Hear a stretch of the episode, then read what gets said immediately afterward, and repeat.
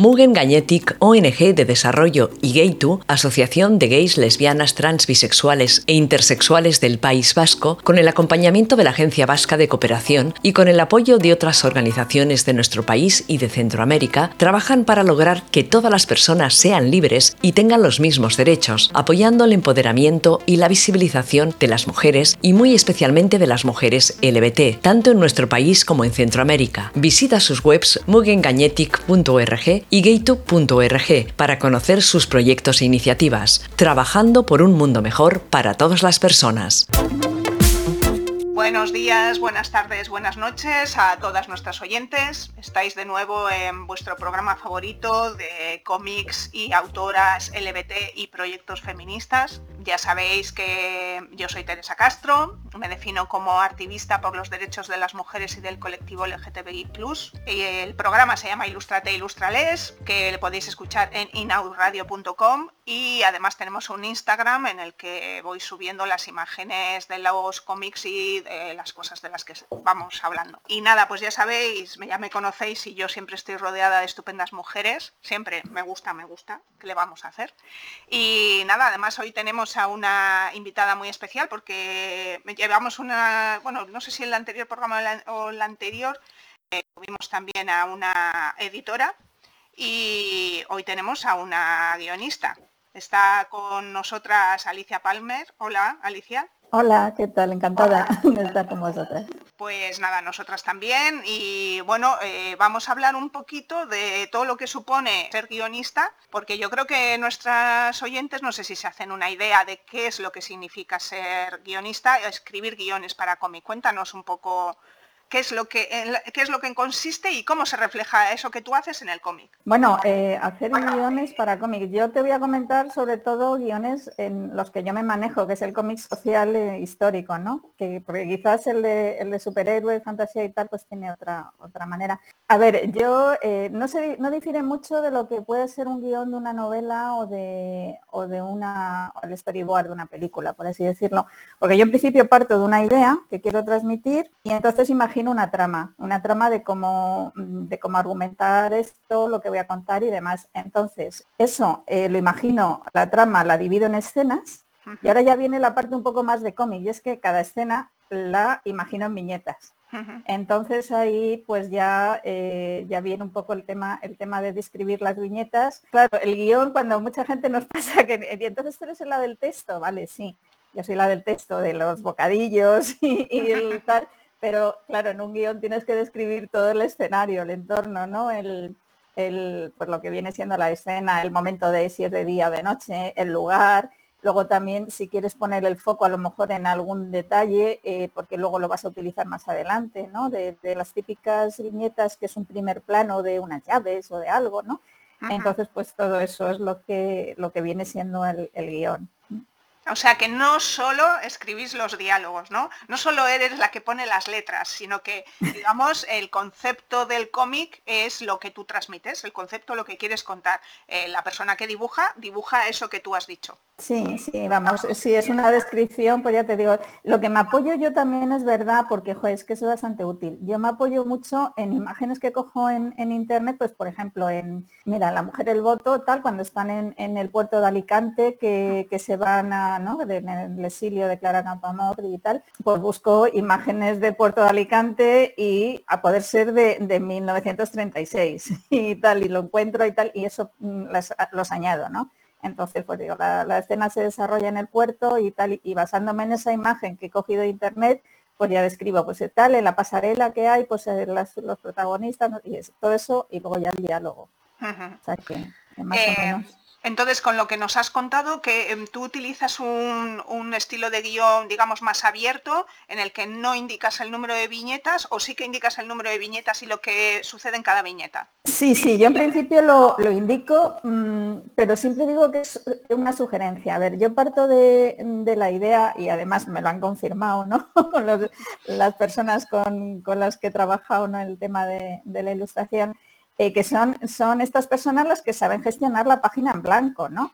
Entonces, mira, yo te pongo, me gusta así contar ejemplos concretos, ¿no? Por ejemplo, mira, en, en, Hombres Feministas el viaje, hay una de las escenas que yo pongo una serie de viñetas en las que los dos protagonistas en este momento, que son dos periodistas, eh, acaban, vienen de hacer una entrevista y tal, entonces empieza la escena que salen de la furgoneta descargando la cámara, no sé qué, entran en la casa de uno de ellos, apoyan los bártulos, pero eso son viñetitas, ¿no? Y, mientras tanto hablan, comentan la jugada, ¿no?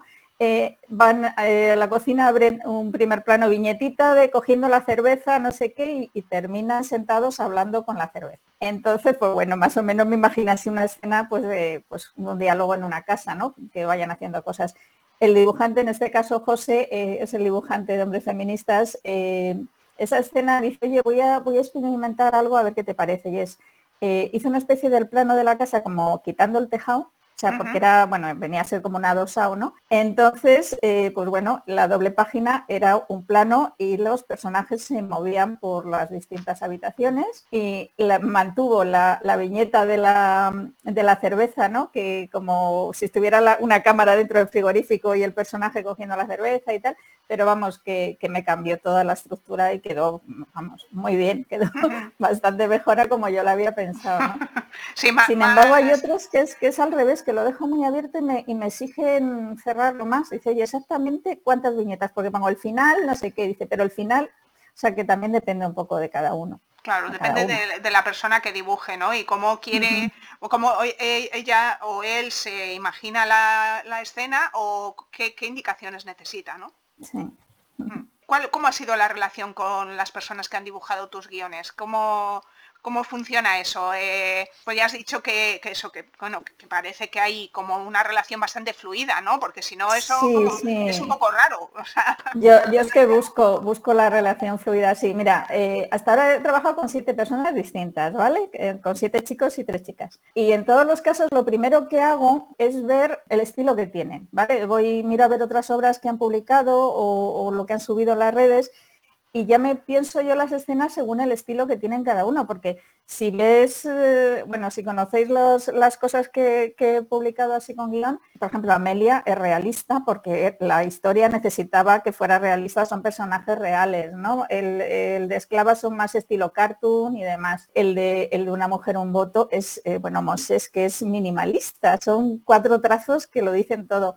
Sin embargo, Pardo Bazán es todo lo contrario. Aquí, o sea, es detallista, dibuja todos los pelitos y todo, ¿no? Entonces, y además con colores así pastel, como muy en plan romántico. Entonces yo eh, ya me imagino la escena y le diseño un poco como veo yo las viñetas pensando en, el estilo de cada cual, porque si no, sí, sí. Que se tienen que sentir la gente cómoda para hacerlo. ¿Cómo, cómo haces? Eh, ¿Les envías el guion completo? Eh, y ellos te van mandando páginas y vais eh, trabajando sobre lo que van, van dibujando? ¿O cómo, cómo ha funcionado?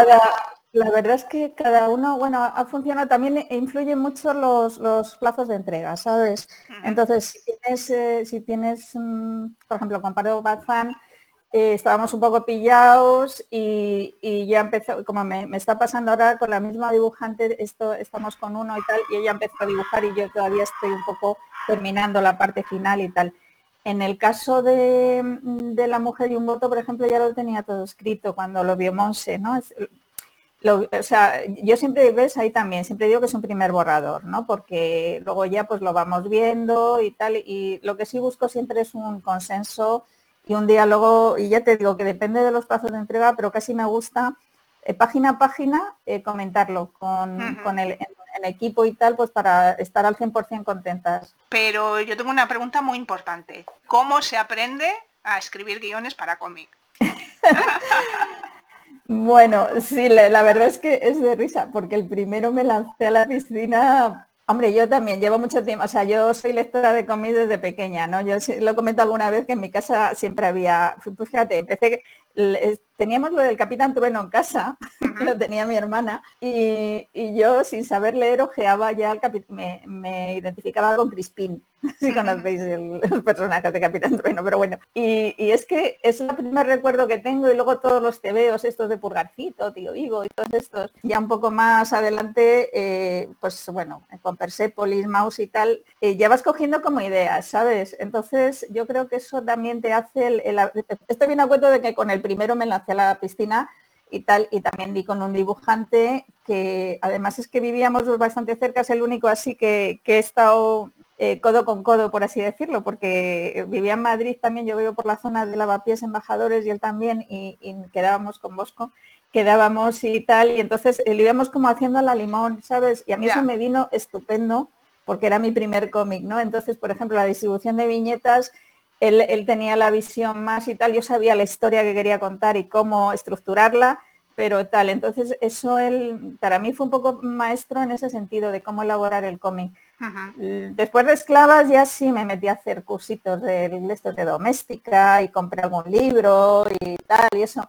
Pero es que tampoco me, me gusta las estructuras así rígidas de cómo hacer un cómo tiene que ser el guion perfecto no me eso no me no me hay, otra fricada que oigo yo algunos guionistas algunas entrevistas así que dicen no es que la historia cobra vida propia y tal. A mí me hace gracia porque dices, bueno, pues yo lo he llegado a pensar, ¿eh? ¿eh? sobre todo con esclavas, ¿no? Y ya me ha pasado también con algunos, así que digo, pues que según lo vas escribiendo te van surgiendo cosas y parece que es que la historia te lleva. Que bueno, no sé cómo se aprende a Haciendo, ¿no? Haciendo. sí como todo, es como aprendes, pues haciendo. Pero bueno, entonces ya nos has contado que, tú leías cómics. ¿Crees que es necesario leer muchos cómics y conocer el, medio para escribir guiones para cómic? Hombre, eh, siempre ayuda, siempre ayuda. A mí, a mí, yo sí, porque, o sea, yo me, fíjate, con la mujer y un voto, por ejemplo, eh, yo cuando leí el, libro que escribió Clara Campamor de, del voto femenino, Mi pecado mortal, eh, eh, era como una especie de diario donde te, contaba cómo había sido la lucha por conseguir el voto y cómo políticamente, pues hablé con Leruz, me dijo esto, con Indalicio Prieto lo otro, no sé qué, te daba los diálogos hechos y yo me lo estaba imaginando en viñetas ya. O sea, según leía su, su, libro y tal, me imaginaba el escenario donde estaba, los diálogos entonces, claro, el, el, sí, el haber leído bastante cómic social y demás y, histórico y me, estaba ya situando. Y bueno, y, ahora vamos a la pregunta del millón, que es, vale, pero ¿y por qué un cómic? O sea, ¿por, ¿por qué un guion de cómic? ¿Por qué no una novela? ¿Por qué no un guion cinematográfico? ¿Por qué no otra cosa? ¿Por qué un guion de cómic? Yo, mi, mi, mi ámbito es el cómic, no sé, yo soy muy comiquera, bueno, no sé. Eh, ya te digo, me encanta y, yo cuando a la hora de, eh, fíjate, el primero fue esclavas y, bueno, no sé si te, lo tienes pensado preguntarme por, por tal, pero vamos, el, primero fue esclavas que surgió pensando en, en, explicar a los chavales, a ver, yo, yo estaba en una época que estaba de, voluntaria con, con, Médicos del Mundo y íbamos a, bueno, estábamos en un proyecto de mm, de intervención con personas en situación de prostitución y tal. Y aparte de, la intervención de calle con estas personas, pues también íbamos a institutos y a charlar, ¿no? A debatir con los chavales sobre el tema de, la prostitución, ¿no? Y eso. Y entonces ahí se me surgió, digo, esto hay que hacer un cómic donde se vean ellos también un poco reflejados en lo que hay y tal. Y, surgió un poco en, el tema ese de por qué un cómic. Porque pienso que, que para dirigirme a ellos era, era la mejor manera, ¿no? Sí, bueno, al final el cómic nos permite eh, acercarnos de una manera más, digamos, menos, menos seria o menos rimbombante a ciertos temas y acercarlos a gente que a lo mejor no se acerca tan fácilmente a una novela o a un cuento, sino que bueno. Bueno, no, no, estoy, con eso de menos serio no, no estoy de acuerdo, ¿eh? Que, no, no, bueno, yo, no, yo a ver, he dicho menos serio en plan de que de que parece que eh, al, al haber dibujos eh, aligera la carga. Sí, aligera. Eso, eso me lo han comentado, fíjate, en la última, no hace tanto, pues, cuando fuimos, eh, hace poco, antes de justo antes de Semana Santa, estuve en un instituto también por Badajoz, en Azuaga, donde me preguntaban y, estuvimos eh, presentando las obras y me decía el profesor que es que, por ejemplo, lo del voto o, o la biografía de Pardo Bazán, dice, si le das un tocho no se lo van a leer, pero con esto pues lo mismo sí tal. Y, hombre, la verdad que es como te he comentado, como entré yo en esto de los cómics, eh, en plan de pensando casi que en material didáctico, por eso, y, además desde fundaciones y como Fundación CEPAIN, los nombres feministas, o Médicos del Mundo y tal, Entonces, claro, los primeros cómics estos de hombres feministas y de, y de esclavas y tal surgieron en entorno totalmente pensando, fíjate, pensando en mis hijos, en sus mm. colegas, y que entonces tendría más o menos, y, pensando en, los chavales y tal, cómo transmitirles un poco, cómo interpelarles, porque iban dirigidos a los, a los chicos, ¿eh? el, tema. Claro. Eh, bueno, ya nos has contado un poco eh, cómo son tus cómics, por lo menos los primeros, ¿no? Eh, mm. Tienes un posicionamiento claramente feminista, claramente social, o sea, con unos unas temáticas que, bueno, no sé si son vamos a decir, muy habituales en el mundo del cómic, aunque ahora ya cada vez hay más eh, cómic que trata este tipo de, temáticas, y este posicionamiento te, ha hecho que te lleguen proyectos, más proyectos, menos proyectos, o simplemente estás ahí y eres una parte que tienes que estar porque acuden a ti para ciertas cosas. Pues hombre, sí, quizás me encasillo un poco con, el, con el tema. Eh, sí, vamos, el, mira, te cuento, lo de, lo de esclava surgió, se lo comenté y tal, eh, porque claro, necesitaba ayuda para la edición y tal, y lo estuve moviendo con, entonces, tanto esclavas como hombres feministas eh, eran entornos ONGs y tal, de hecho, hombres feministas hicimos un, un crowdfunding y tal, pero con ayuda también institucional y demás. Y, y bueno, y luego ya con el de, el de la, o sea, que eso te quiero decir que sí, que era un poco eh, en plan feminista, pero además de, un poco, además en plan de decir qué es y qué no es el feminismo y enteraros, ¿no? o sea, así de, descarado, ¿no? En principio el de esclavas era un poco, eh, era interpelar a, los chavales porque aunque se llame esclavas, eh, a pesar del título, los protagonistas son son los, los, puteros, pero puteros jóvenes, activistas, majísimos, y tal, que, inconscientemente o no, pues eh, están, están, o sea, son cero empáticos con las mujeres con las que pagan y, bueno, entonces quería un poco sacar ese tema, porque cuando ibas a los institutos a hablar de, de prostitución, pues siempre salían con el tema de ellas, ¿no? De que juegue, que si tal, que si son una guarra, que si no sé qué y tal. Y entonces, cuando empezaban en ese plan, decías, bueno, ¿y qué pensáis de los chicos que dan, que pagan por eso? Entonces ahí les descolocabas. Entonces, por eso también digo, vamos a hablar de los chicos que consumen, de por qué y tal en el cómic. Y luego, ¿cómo surgió lo de hombres feministas? También es porque buscando documentación sobre, sobre el, consumo de, de, prostitución y tal, y los motivos y tal, había bastantes, descubrí eh, lo de las masculinidades. Esto vamos, ¿no? Había bastante documentación sobre la masculinidad tóxica, el, cómo se les educa como, con la agresividad como herramienta, con, en base al sometimiento, a no mostrar vulnerabilidad, de no sé qué.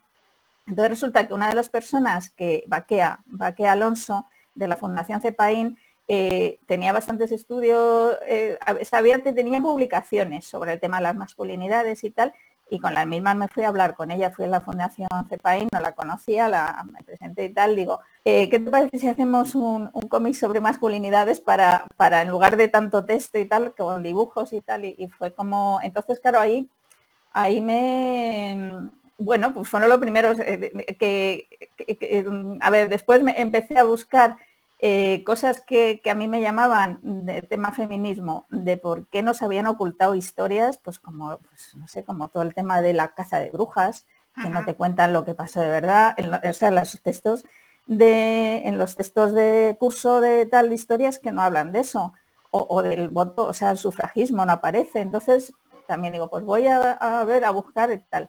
Entonces, realmente eh, fueron eh, por un lado lo que te digo de esclavas y los hombres feministas y por otro lado el de la mujer en botón en el que yo me he volcado. Luego, eh, a raíz de eso, eh, el de Amelia, contactaron conmigo para, en base a lo de esclavas y que yo conocí a Amelia también y tal. Y, luego también el de Pardo Bazán también fue un encargo, ¿no? Y el que tengo ahora que este, llevo entre manos también, un poco también a raíz de, del, del, del voto. O sea que sí, que en ese caso, eso es lo que voy, que yo hago unas cosas y entonces pues gente que quiere sacar ese tema, pues editores y tal, sí, sí me, preguntan. Bueno, al final has tenido la suerte de que has encontrado como tu lugar, ¿no? Un lugar en el que te encuentras cómoda y, que, hablas de cosas que te interesan y que quieres transmitir. Al final es, es lo importante. y además está aprendo un montón, ¿eh? que yo, o sea, todo lo que he estado haciendo, eh, quizás también viene de ahí un poco el tono didáctico, que no me lo puedo quitar de encima, es porque según descubro cosas es como si las quiero transmitir, las cosas que yo descubrí, digo, esto no se sabe, joder, y tal, ¿no? Por ejemplo, el de, Pardo Bazán y el del voto, bueno, yo tirando de, meroteca y tal, y es que descubrí unas cosas y esto hay que contarlo y tal, y, entonces lo, y luego pongo la fuente, y esto lo he visto en tal sitio, entonces me dicen, joder, es que es, como muy enfocado, ¿no? Al didáctico, digo, sí. Eh, bueno, eh, les quiero comentar a nuestros oyentes que tanto el cómic Esclavas como uno de los números de hombres feministas están en la red, se pueden descargar y pondré los enlaces para que se los descarguen y los Están los dos, de hombres pues, feministas están eh, Me lo pasas, porque no lo he encontrado, he estado buscando y no, no he encontrado solo uno.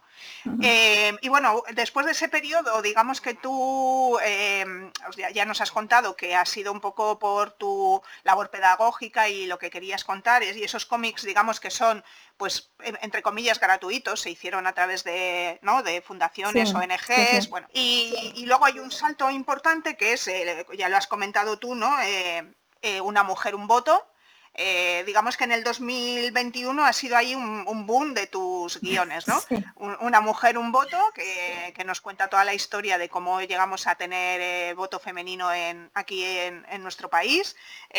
Amelia, eh, historia de una lucha que cuenta la, historia de, Amelia Tiganus, una, mujer que ha salido de la, de la trata de, mujeres y, bueno, pues súper impresionante, y eh, la biografía de Emilio Pardo Bazán. Eso todo en el 2021, nada más y nada menos. O sea, el confinamiento. una pasada, vamos. Y bueno, pues un poco, aunque ya nos has contado un poco, ya eh, sí que quería que nos contaras más, o sea, como por ejemplo eh, la diferencia que puede haber entre un trabajo como como el de Una mujer, un voto y, el, Emilia Pardo Bazán con Amelia, ¿no? Porque al final con Amelia, eh, Amelia es una persona que existe todavía, quiero decir que está, y, supongo que la manera de trabajar eh, ha sido totalmente diferente en, esos dos cómics que son más históricos y más, eh, eso, como de meroteca que con Amelia. Cuéntanos un poco. Sí, de hecho, vamos, en, en, en Amelia ella figura como co-guionista. Eh, a ver si los, otros ha sido documentación mía a base de, leer, de buscar en internet. En el caso de, Amelia, eh, no, o sea, Amelia, el, texto y las reflexiones son de ella realmente. Eh, de hecho, ha publicado, estaba con la concepción, cuando empezamos el, cómic, estaba ya confeccionando ya el, libro, que ha publicado, ha publicado un libro, ¿no? También biográfico. Y, y entonces como, tiene las ideas muy estructuradas y, también, eh, o sea, con los capítulos y tal.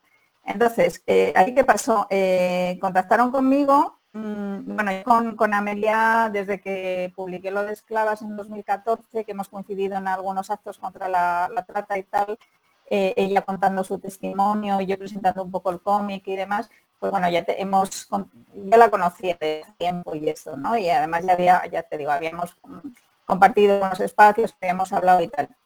Entonces, eh, bueno, pues me, llamaron y me dijeron que, habían pensado hacer un, cómic eh, contando su vida, que yo flipé, digo, Juan Amelia, mm, digo, le echa un valor, porque una cosa es contar, un, que otra cosa es, que es ella. Es que además eh, Roberto, el dibujante, es que la ha clavado, ¿no? Entonces verte ahí, que de hecho a ella le pasaba, que decía que se impresionaba mucho de verse. Eh, bueno, el caso es que se lanzó ya a la piscina y tal, y contactaron conmigo cuando estaba ya bastante, o sea, como escrito, como diciendo, ¿cómo pasamos esto? Tenemos al dibujante, tenemos la biografía de Amelia, eh, ¿cómo lo pasamos a, viñetas y tal? Entonces, bueno, fue un poco el trabajo, y además fue un trabajo en equipo entre los tres, lo estuvimos haciendo, el cómo pasar a, eh, pues todo esto a, las páginas, al dibujo, al texto, seleccionar qué texto poníamos, qué imagen podíamos. Además es que lo de aquí, como es la historia de una, además una historia bastante tremenda y es una historia real, eh, claro, mm, tanto el dibujante como yo desde un principio eh, le dijimos tienes que estar pendiente de, de, que el dibujo, o sea, que se sienta cómoda, media, que no o sea, es, un, es algo que tiene ahí que todavía le duele, entonces tenemos que andar con cuidado también de, pues eso, que ella se sienta cómoda, que lo quiere contar, porque quiere, pues está en su activismo, ¿no? De, contar la, cruda realidad, de que no se adorme tanto en plan Pretty Woman, sino que es una cosa que, bueno, que es una experiencia durísima y, entonces lo querían contar, pero, pero también mm, como cuidándola ella un poco, ¿no? De, no ahondar mucho en, las heridas que tuviera y eso. Entonces, ahí ha sido un trabajo distinto, claro, y ha sido un trabajo, ahí sí que hemos estado los tres. Además, ahí nos pilló, eso sí que fue porque a mí cuando contactaron conmigo era el principio de 2020. Entonces eh, empezamos un poco hablando, me pasaron los textos que había para que los leyera y tal, y quedamos, bueno, ese fue el, habíamos quedado para el 21 de marzo, creo que fue, y el 14 nos confinaron a todos, al final no nos pudimos reunir. Y, al final pues fue todo a base de, escape y demás, pero eh, Ah, bueno, no sé, que ahí fue un confinamiento y que estuvimos, estábamos continuamente pues eso, hablando y tal, y, en pleno confinamiento a tope con ello. Con, respecto a los otros eh, trabajos, me imagino que, la cantidad de documentación que has tenido que recabar para elaborar los dos cómics ha, sido, o sea, no sé cuántas carpetas tendrás de notas. O sea, yo me imagino que eso tiene que ser una locura. ¿Y cómo haces para, para esto tiene que estar y esto lo tengo que desechar, porque es que... Lo paso fatal, lo paso fatal. Eso, eso es lo peor de todo. Además es que ya luego, mira, por ejemplo, con lo del voto, es que además eh, mm, te puedo decir que está como tres años con, todo el tema de, porque es que claro, salían cosas y cosas y, más personajes, descubría Benita Asas. O sea, eh, si Clara Campoamor y Pardo Bazán la gente le suena, aunque a veces ni las ubican, ¿eh? porque cuando yo decía que estaba haciendo la biografía de Pardo Bazán, me decían, ah, sí, tal, la que se vistió de hombre para ir a estudiar Derecho y cosas de esas, que no, se decir Arenal y tal, o sea, que tenemos ahí un... No. Y, bueno, y con, y con Clara Campoamor pues nos quedamos con la anécdota del enfrentamiento de Victoria Ken y ella y tal, y, pero toda la lucha que había de fondo, y pues todo eso lo fui descubriendo sobre la marcha. Entonces hay una figura que es Benita Asas, es que eh, Claro, no es nada conocida, ya he visto, hay, hay algún libro de ella, pero vamos, el nombre no le suena a nadie. Y es el eslabón entre Pardo Bazán, que ya reclamaba el voto para las mujeres en, a finales de 1800, y, Clara Campoamor. Entonces, cuando, cuando Pardo Bazán, eh, Benita Sass era joven y, había contactado y además eh, era una de las que luchó más, bueno, llevaba una revista eh, para que admitieran a Pardo Bazán en la Real Academia. Y luego eh, era el referente de Clara Campoamor. O sea, Clara Campoamor se apoyó mucho en Benita Asas y además la tenía para todo el trabajo y todo el desarrollo de, los discursos en el Congreso. Trabajaba codo a codo con, con Benita Asas. Entonces eso lo he descubierto yo leyendo, porque nadie me lo había contado y, tal, y algunas y tal, sí, sí, tal, y, digo, esto lo tengo que decir, y bueno, y una documentación tremenda. Y luego, cómo contar cosas, cosas que no nos han contado y que nadie sabe, pero tampoco te puedes extender mucho, porque entonces, entonces, y si la dejas caer, pues dice, bueno, ¿y esta quién es? Eh, o sea, me tiré como dos años con la documentación y tenía mucha y había que reducir y, muy mal porque claro, yo claro. claro, entonces no, pues eso ha sido pues sobre todo, a ver, eso apoyándome mucho en, el equipo, ¿no? Entonces, pues con, con la persona que dibuja y tal, esto, ¿cómo puede, que quitamos esto? ¿Cómo lo ves? Tal eh, y si esto en lugar de, pues hacemos aquí un tal y ponemos una reseñita para que luego quien quiera que lo investigue más y tal. Entonces sí ha sido un trabajo en, equipo, claro, yo sola mm, ya primero hago una, una criba de quitar cosas, pero luego hay varias revisiones de, oye, esto vamos a quitarlo porque si no, tal. Claro.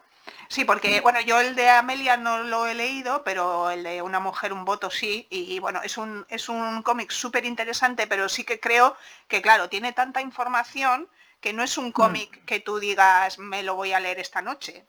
No, no, no.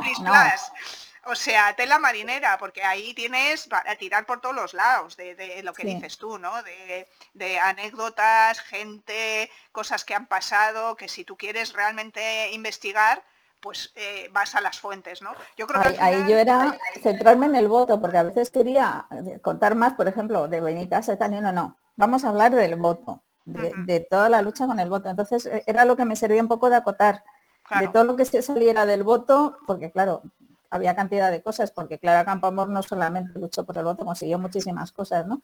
Y, pero nada, era centrarme en, el voto y tal. Y luego el problema de ahí también es que el voto, y luego quería, por un lado, la lucha política, pero por otro lado, con la trama esta de la cigarrera, quería un poco contar también la situación social de las mujeres en esa época, ¿no? Todo lo que es que eran, pues eso, eran tuteladas por el padre o el marido, no, no tenían derecho a nada. Entonces eso también lo queríamos contar, ¿no? Entonces, pues bueno, sí fue... Lleva bastante tiempo el, luego reducir todo lo que... Sí, cuando además, bueno, un poco eh, eh, me ha gustado mucho lo que has comentado porque sobre el tema de, bueno, por una parte, el tema de la documentación y que te estás basando en hechos que han sucedido, con lo cual tienes que tener un cierto respeto sobre, ¿no? porque eso ha pasado, entonces eh, no, puedes inventarte nada. Pues tienes que ser bastante... El rigor histórico sí lo, intentamos mantener, sí. Eso es.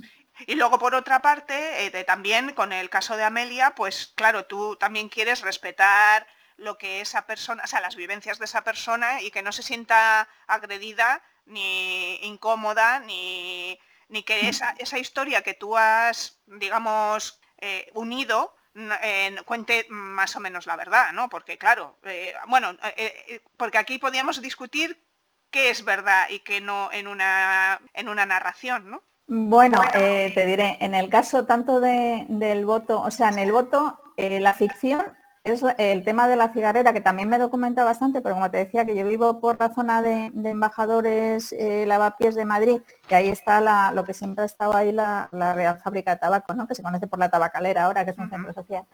Y pues bueno, aquí en el barrio pues hay documentación y yo me he intentado documentar y tal, entonces me, he imaginado está eh, la trama de la cigarrera y sus historias y tal, un poco, eso es la ficción, pero en realidad todo lo que, todos los bocadillos que salen de tanto de Benitasas como de, Clara Campoamor son sus palabras. Esto tenemos eso, bueno, si veis al final del libro, eh, tenemos la, eh, ¿cómo se dice? La, aceptación o la, el, el, poder utilizar los libros que escribió Clara Campoamor, eh, la autorización. Salía tenemos la autorización de, los herederos de quien tiene ahora la estade para poder utilizar sus, mm, sus textos. propias palabras. Claro, claro, es que cogidos y con, y con, con Pardo Bazán igual, ¿eh? ¿Eh? cuento la historia, la biografía, pero basada en su, y todo lo que ella dice, yo, sus opiniones son artículos de ella, son escritos de ella. Lo pongo en letra bastardilla también para, un poco como decir, estos son sus palabras, tal cual. Entonces, eh, pues bueno, y ahí también hemos estado con, el, con la Casa Museo y con Isabel Urrier, que ha escrito una, es la biógrafa de, Pardo Bazán, también hemos, contactado con ella, un poco también, por eso, para no salirnos de, para que todo lo que contamos, que luego nos lo verifiquen y demás, y, nos den el, de que sí, de que no nos hemos, no hemos puesto nada de nuestro eh, de nuestra cosecha, sino que lo hemos cogido ahí. Entonces, en ese caso, sí es el rigor histórico, sí, porque es, casi de primera mano, porque son palabras de ella. Son, son los diarios que han escrito, los artículos, entonces sí, de primera mano. Sí, lo que, lo que tú has hecho es unirlo de una manera que sea dinámica, ¿no? O sea, digamos que eso, eso también podemos decir que es inventado. Sí, mira, en el, mira, sí te voy a decir, en el caso de Pardo Bazán, al final, eh, es, una conversación, es, la propia Emilia, doña Emilia, como dicen, la que cuenta su historia, se la cuenta a su hija. Su hija la, tenía tres hijos, por la más pequeña, los dos mayores se casaron, entonces yo viendo su biografía he visto que tuvieron un accidente cuando ya se habían casado los dos mayores, que eh, la, hija pequeña de Pardo Bazán eh, quedó soltera y vivía con ella. Entonces, Pardo Bazán era una de las primeras conductoras, bueno, la primera en tener vehículo en propiedad, la conductora bueno, el caso es que iba con su hija y tuvo un accidente. y lo cuenta en una carta que escribe diciendo, uff, vaya susto, tal. Entonces, arranca la historia así, del susto del accidente, y empiezan a hablar. Y empieza a preguntarle a la hija, claro, y es que tú has estado mucho tiempo fuera de casa y es un poco desconocida tu historia y tal. Y, le empieza a preguntar, es que tal, y empiezan las dos como, entonces ahí la, trama es el diálogo entre ellas y va desde, desde cómo empieza desde pequeña, tal, y todo lo, pues incluso el tema de pues las, eh, el cómo se separó del padre de, sus hijos, de cómo estuvo con, con, Pérez Galdós, todo eso se lo va contando a su hija, ¿no? Entonces hay un poco, pero vamos, las palabras de Pardo Bazán son tal cual cogidas de su biografía y de sus escritos. Bueno, eh, no sé nuestras oyentes si les están dando ganas de ser guionista de cómics, porque claro, con todo lo que nos, todo lo que nos estás contando, o sea, al final estás viviendo cinco vidas además de la tuya. Sí, además, ¿sabes qué pasa? Que es que son, fíjate, las tres, las, tres, es que son tres biografías. Bueno, está claro Campo Amor, pero también está la cigarrera que me apoya en la lucha cigarrera. Es que no veas el potencial, o sea, la fuerza que te dan, porque es, un, es que son mujeres luchadoras, bueno, con, con Emilia Pardo Bazán, que la daban por todos los lados, por salirse de las normas. Y eso, eh, a mí me encanta una frase con la que arranco que soy muy consciente de mis privilegios. Claro, era una mujer aristócrata, tenía dinero y tal, y se podía permitir algo que los demás no se podían permitir, ¿no? Y ella lo dice, lo reconoce. Soy consciente de ello y por eso eh, me dedico a abrir camino. Y, pero, tú, pero aún así tuvo, tuvo episodios de, depresivos porque es que, es que la presión, el bullying que tenía era tan bestial que, que piensas, dices, joder, la cantidad de mujeres que se habrán quedado por el camino, o sea, la fortaleza que te transmite, Pardo Bazán en su lucha para abrirse camino y no caer y venga tal, por ejemplo, bueno, con lo de la RAE, no lo consiguió entre comillas, porque al final les obligó a decir que el único motivo que daba que era superior a muchos de los que habían dentro y que el único motivo es que era mujer, o sea, que, fue un triunfo también casi. Pero vamos, que, llegara todas las, cosas que, que, abrió y luego, bueno, y lo de Clara Campomor igual. la lucha que tuvo y tal. Y entonces, eh, la verdad es que te da mucho... Bueno, y Amelia ya ni te cuento. Y Amelia es que lo vives ya con ella, es, un mito viviente ya, lo de Amelia. Sí, bueno, y conocer todas esas historias y a todas esas mujeres supongo que te alimenta y te, te, apetece seguir en esta línea de este tipo de trabajo, supongo. Sí, si te digo, ahora estoy con, con Isabel Zendal, que era la, la, única mujer que en la expedición de la vacuna al cargo, pero es que era una época en la que las mujeres no entraban en los barcos. Entonces, claro, el, director Balmis, el director de, la expedición de la vacuna, eh, no podía estar con niños de tres años, eh, que era disciplina militar, no se la puede, o sea, necesitaba una mujer que, estuviera allí con el tema, ¿no? Y, es que encima eh, los marineros la rechazaban, porque daba mal fario que hubiera una mujer en, el barco. Impresionante. Entonces, eh, sí, yo, o sea, me busco si son mujeres fuertes que te, te suben el, sí, te, te, suben el ánimo según lo ves, pues dices, madre mía. Ya. Bueno, nosotras estamos en nuestra, a nuestro nivel también estamos haciendo cosas, o sea que sí, No, Sí, sí, no, pero te quiero decir eso, que no desfalleces, porque dices, bueno, que yo me voy a dar, que porque te metes en Twitter, igual todos los haters, esto, pa, pa, dices, wow piensas en Pardo Bazán y dices, madre mía, pues si esto aguantó lo que aguantó, ¿cómo no vamos a aguantar lo demás? claro. Eh, bueno, quería comentarte un poco que no sé, mm, sí que todos tus cómics eh, ya nos has dicho que tienen un, cierto carácter didáctico. ¿Crees que ese carácter didáctico puede alejar a, las personas que habitualmente leemos cómic? Eh, o sea, no puede ser un poco una doble vara de Vale, puede acercar cosas que, desconocen a gente que no lee cómics, pero los que leemos cómics, no sé, ¿cómo lo ves? Sí, eh, ves, realmente, por ejemplo, sí, el, me ha pasado con, una mujer un voto, me ha pasado de, gente que lo ha leído, sobre todo a nivel de, profesorado, que me dice que, no son lectores de cómic y que sin embargo, o sea, que es el primero y que les ha encantado y demás y, y tal. Y también me ha pasado de ver alguna crítica de decir, jolines, es que claro, la historia con tanto con tanta nota explicándote el contexto político que había, de, porque claro, imagínate, empieza en el año 29 con Primo de Rivera y termina en el 36 después de proclamar la República, tal, y todo eso intentaba explicarlo porque fue y tal, entonces pues a ver, no lo puedo evitar. también es verdad que los primeros esclavas y hombres feministas eh, eran totalmente didácticos. Eh, los que han salido en, el 21 eh, no, no es tanto, o sea, Pardo Bazán realmente ahí es un poco contar su historia. Yo no sé, no le veo tan didáctico. El del Mujer de un voto quizás sí, porque ahí sí quería yo rescatar una historia que no nos han contado y quería rescatarla bien, con todo detalle. Entonces ahí sí. También he puesto muchas notas con anexos de explicando lo que era, por ejemplo, la, Unión Republicana Femenina y todo esto, ¿no? que, incluso llegaron a pensar eh, presentarse como un como, una mm, eh, candidatura aparte, ¿no? Eh, como a las votaciones, o sea que es, no sé, todas esas cosas, pues sí, sí quería entonces a nivel, pues sí, seguramente ahí es decir, También lo pensaba un poco en, en sí, cuando escribo estas cosas pienso en chavales, mm, sí. Claro. Aunque luego me dicen que, que es para adultos, porque, claro. Sí, sí, no. Porque, Claro, es que tú estás ahí con... Y, a ver, yo te entiendo perfectamente porque yo también empecé un poco así, ¿no? Eh, intentando hacer llegar eh, nuestra realidad a, las, personas adolescentes, ¿no? Pero claro, sí que es verdad que creo, eh, mm, a mí una mujer en un voto me, me, gustó, pero me costó, porque sí que es lo que te he dicho, ¿no? Es un cómic de... Primero, no es un cómic de disfrutar, es un cómic de aprender es un cómic de, de, meterte en esa historia y de, vivirla.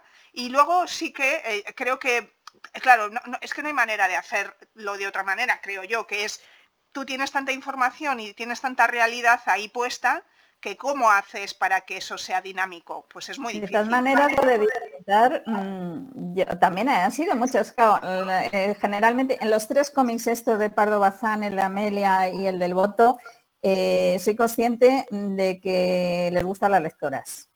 A los lectores no sé, pero a las lectoras, entonces yo sé, han disfrutado porque hay muchos que, en el caso de esto que se identifican con, la cigarrera, claro, parte, fíjate que la trama es, de, empieza la cigarrera llegando desde un desde una ciudad pequeña de provincias que no, en principio no decimos cuál y tal, llega a Madrid y se ve un poco desbordada. Llega con 18 años y, se ve un poco desbordada de la situación y además se encuentra con la lucha obrera dentro de Tabacalera, ¿no? pidiendo pues bueno, mejoras, eh, mejoras no tanto salariales, sino como de higiene y de otro tipo de cosas ¿no? sociales dentro de Tabacalera. Y luego se encuentra también que, que una de las compañeras es sufragista y la lleva a los mítines y tal, y empieza a descubrir cosas y acaba siendo ella una activista, ¿no? Es como un arco de, y entonces hay gente que, se identifica con la cigarrera y, me, ha transmitido que le ha encantado la historia y tal. Y claro, luego está mm, pues todo lo, claro, es que lo del, lo del Congreso, que está, están las actas del Congreso, ahí sí que hemos reducido bastante, pero, pero es que claro, es que la lucha... Claro, es que si, si quieres contarlo lo tienes que poner, ¿no? Y esto también a la gente que le gusta la política le ha gustado porque, o sea, veían los, los tejemanejes que se hacían y, cómo se boicotean unos a otros pensando en el partido, que, sí, yo estoy de acuerdo con el voto de la mujer, pero es que como vote ahora van a votar a la derecha y tal, y que se jodan las mujeres que no voten y, aunque tengan derecho y, y ves, y, no sé, todas esas maniobras que hacen y tal, y los argumentos, esos los que no querían, los que pensaban, pero luego estaban los, los, los recalcitrantes, esto que decían que, que, que una mujer, que una mujer no piensa nada más que en frivolidades, cómo se va a poner a qué tal. Entonces, claro, veías ahí todo eso y, ya te digo que a la gente que le gusta la, todas estas cosas sí les ha gustado también. O sea, lo del disfrute es relativo. Sí, sí, bueno, a ver, te, he dicho lo del disfrute porque digamos no es una pues eso es una historia, es, algo histórico que ha sucedido y que, bueno, pues a ver, disfrutarlo, disfrutarlo, pues no sé cómo decirte, vamos, pero sí que creo que, o sea, me parece muy interesante que exista este tipo de, cómics porque, como has dicho tú, yo creo que acerca el, cómic a gente que no se iba a acercar al cómic de ninguna otra manera, o sea, a no ser que tenga algo tan potente como lo que has contado tú, pero sí que creo que a lo mejor como lo que te digo, que como lectora de cómics, eh, mm, a mí me gusta más, más cómic. Pero entiendo que es muy difícil con todo lo que tú tienes que contar, que eso... Eh, es un poco como la novela, ¿no? Eh, a ver, a mí me gusta en novelas de estas también me pongo a leer eh, tochos históricos o no sé qué, y hay otros que le gustan las, novelas más, más suaves, más intimistas, románticas y tal, y dices, joder, es que te metes aquí con esta historia. Entonces yo creo que con, los, claro, dentro de esto tienes los lectores de cómic, que están los de manga, eh, los de Marvel, tal, ¿no? Pero claro, si te metes ya con los de ya más de, cómic de autor, pues sí, mm, algunos pues dicen, no, es que esto es mucho para mí, es tal, ¿no? Eh, pero bueno, hay otros que es al revés, dice, joder, es que ya tantas cositas, me gusta algo con más enjundia. Entonces, bueno, hay un poco de, todo. Mm. Bueno, yo Eh, solo digo que, que, es una labor increíble, increíble. Y luego ya lo has comentado tú, pero tenía aquí también apuntada la, la pregunta sobre el tema de los lectores masculinos.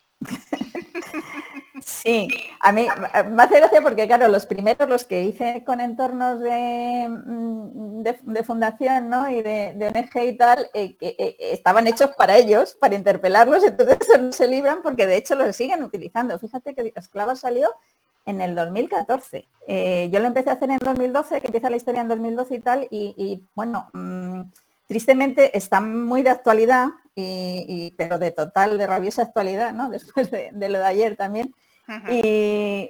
Y, pero vamos, que lo siguen utilizando y, les interpela a ellos. O sea, y hombres feministas igual, ¿no? Hombres feministas es un poco el, comentar, los protagonistas son chicos, ¿no? Que, se cuestionan el tema de, pues eso, de, de que es acoso, que no es acoso, de tal, todo esto. Entonces, eh, no les queda más remedio que participar, porque los profesores les dicen tal esto, vamos a utilizar esto, y además lo utilizan en clases así que, a ver, ¿y tú qué opinas? ¿Y, tú cómo te ves? Eh, ¿Ves que esto es verdad? Que no, el control, sobre todo hay, un capítulo en el del viaje que es de, adolescentes hablando de eso, de cómo le controlan los WhatsApp a las chicas o la ropa que llevan y esas cosas. Entonces todo eso surge como debate, el lenguaje inclusivo o no inclusivo y tal que lo dejo un poco abierto al debate, ¿no? Pero trato todos los temas ahí. Entonces ahí eh, los lectores no se escapan mucho porque se les interpela y tal, y aunque sea por curiosidad.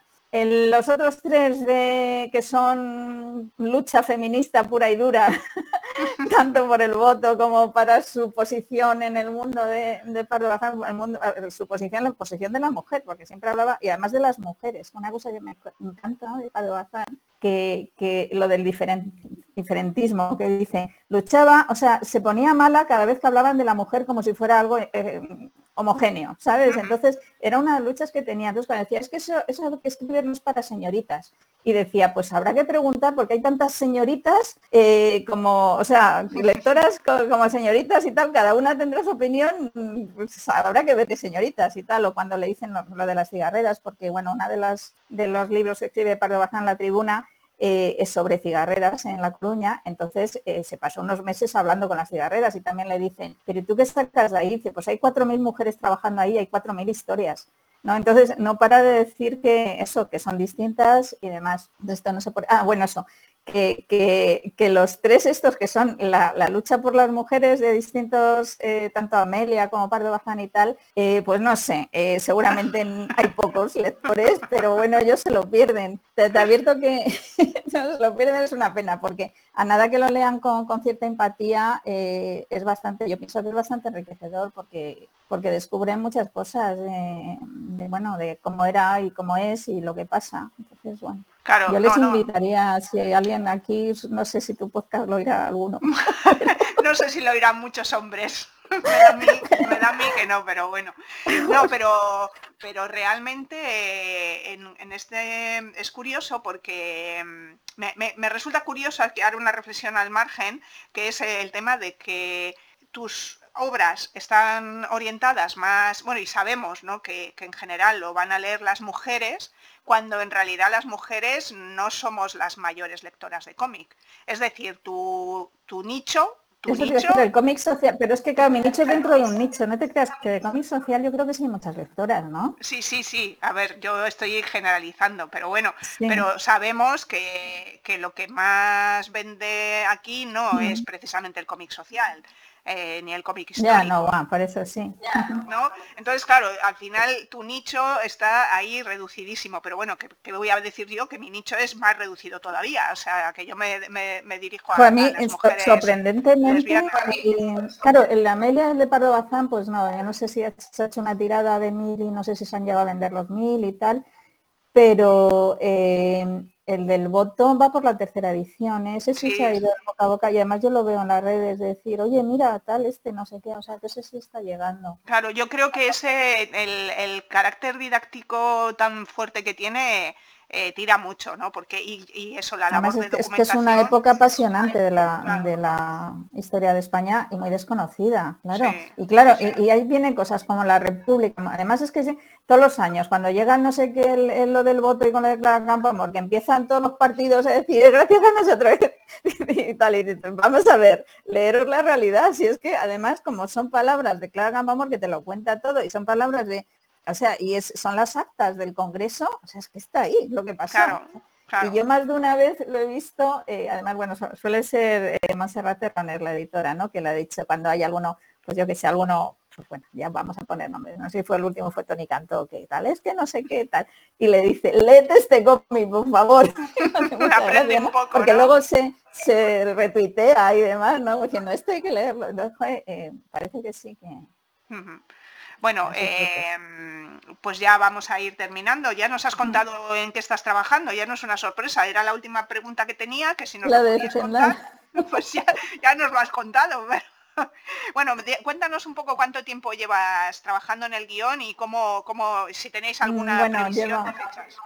No, no tenemos, eh, eh, em, llevamos, o sea, es con la misma editorial de Pardo Bazán, ¿no? Que fue quien nos lo sugirió y, bueno, lo que pasa que, que, bueno, no hay fechas porque publican bastantes, es cascaborra, que publican bastantes temas de así de biografías y de historia de España y tal. Entonces, bueno, cuando lo hagamos. Y, nos ha surgido tanto a la dibujante como a mí que eh, como pequeños encargos de, obras pues como la de Mil Brujas que, compartimos tú y yo y, que pilló entre medias. Luego estoy con, otras dos eh, que no sé si no lo sé si lo puedo decir ya o no, pero bueno, que son, son también por eso, pero van a salir en breve eh, también en crowdfunding y tal, entonces que son pues de varios, en una que estamos casi 50 participando y en el otro, en el otro somos menos, pero vamos, que, van a, y entonces eso me, me ha separado un poquito, o sea que eso es lo que tengo como que eso ya está hecho y lo está dibujado también, o sea que ya está para el crowdfunding. Y nada, y estoy a, tope con, con lo de Zendal, sí. Bueno, pues estaremos encantadas de, leerlo cuando, cuando lo publiques. Yo estoy aprendiendo muchísimo. claro, yo, sigo documentándome como si no hubiera mañana. ya, ya, bueno, no, yo, a ver, que, yo no he hecho como tú tan histórico, pero por ejemplo, cuando he estado haciendo alguna alguna historia de otra persona en la que he tenido que tener entrevistas con otra persona y tal, ahí empiezas y no terminas de sacar cosas que puedes contar, qué tal, y que no sé qué, y bueno, al final dices, bueno, tengo que limitarme a, lo que tengo que contar, que encima normalmente mis historietas son de cuatro páginas, o sea que, que tengo cuatro páginas, o sea que no, no puedo meter más cosas, ¿no? Pero entiendo que cuando te metes en esa, en esa dinámica de aprender, ¿no? Y de leer y de buscar información para crear tu, tu historia, eso es, bueno, me parece bueno, que eso que has dicho de las cuatro páginas es que Juan Pablo Bazán me dijeron 56 páginas. Joder. Sí que fue tremendo, digo, como mete la historia de todo Toda una vida en 56 páginas, ¿no? Bueno, además, qué vida, intensísima. Entonces, sí. Bueno, eh, y nada, pues eh, para terminar, eh, en el programa siempre os preguntamos a las invitadas que nos recomendéis alguna lectura de un cómic que te haya, que te haya gustado últimamente, o, incluso una serie o una novela, lo que, lo que te apetezca contarnos. Pues, hombre, sí, de, a ver, la de, toda la obra de Alison Betchel que te voy a contar, que, o sea, me encanta, ¿no? Y, quizás también para las más jóvenes, eh, Mariko Tamaki, no sé si también las leñadoras y tal para más jóvenes, y luego pues algunos, algunos títulos como Skim, aquel verano, Laura Dima, vuelta a dejar. Todo eso, o sea, yo para, si no, si no son las lectoras habituales y tal y quieren, a mí estas que te nombro me parecen, porque las de Alison son también bastante como dices tú, no son ligeras, no. son para nada ligeras. No. Y son de, de una noche no te las tienes que tal, ¿no? Entonces. Sí, eh, para las lectoras más jóvenes. Laura Dime ha vuelto a dejar o eh, el verano, número 8. y lo de las leñadoras, sí. Las leñadoras también, sí. Mm. Vale, pues, pues nada, chicas, espero que os hayáis animado a escribir vuestros guiones. Ya veis que, que bueno, que es una, labor apasionante, es verdad, y, Alicia nos lo ha contado estupendamente, o sea que, ¿no? Sí, vamos, apasionante es eso, porque si encuentras tu lugar, mm, hombre, si me dices que escribo algo de ciencia ficción y no sé qué, lo mismo lo paso mal, ¿no? Claro, es, encuentras tú, ¿no? Tu, tu, este de confort. claro, claro. Sí, tu nicho y tu lugar, eso es. Bueno, pues nada, muchas gracias Alicia por contarnos los entresijos de los guiones, de contarnos tu, tu, trayectoria y nada, animamos a nuestras lectoras a que vayáis o a la librería o a la biblioteca que ya sabéis que en las bibliotecas también hay cómics y podéis buscar o pedir eh, los cómics de, Alicia, tanto la biografía de Emilia Pardo Bazán como Una mujer, un voto, como la de Amelia. Y si no lo tienen y tienen presupuesto, os lo traerán, que lo sepáis. Si tenéis ya más ganas, pues vais a la librería y también os lo traen, no hay problema. Y pondremos, eh, lo que he dicho, pondremos en, el resumen del programa los enlaces para descargaros las obras gratuitas que, de las primeras que, hizo Alicia. Eso es. Y nada, pues, muchas gracias a ti por pensar en mí. Hombre, Jolín, no, como no, pues esa, la, guionista por excelencia de, temas feministas, pues tenía que estar aquí. Digo yo, ¿no? bueno, pues muchas gracias, Alicia. Muchas gracias a ti. Vale, venga. Y a nuestros oyentes, para el próximo programa, más, más mujeres estupendas. Un abrazo. Hasta luego. Mugen Gagnetic, ONG de Desarrollo y Gaytu, Asociación de Gays, Lesbianas, Trans, Bisexuales e Intersexuales del País Vasco, con el acompañamiento de la Agencia Vasca de Cooperación y con el apoyo de otras organizaciones de nuestro país y de Centroamérica, trabajan para lograr que todas las personas sean libres y tengan los mismos derechos, apoyando el empoderamiento y la visibilización de las mujeres y muy especialmente de las mujeres LBT, tanto en nuestro país como en Centroamérica. Visita webs mugengagnetic.org y gaytube.org para conocer sus proyectos e iniciativas, trabajando por un mundo mejor para todas las personas.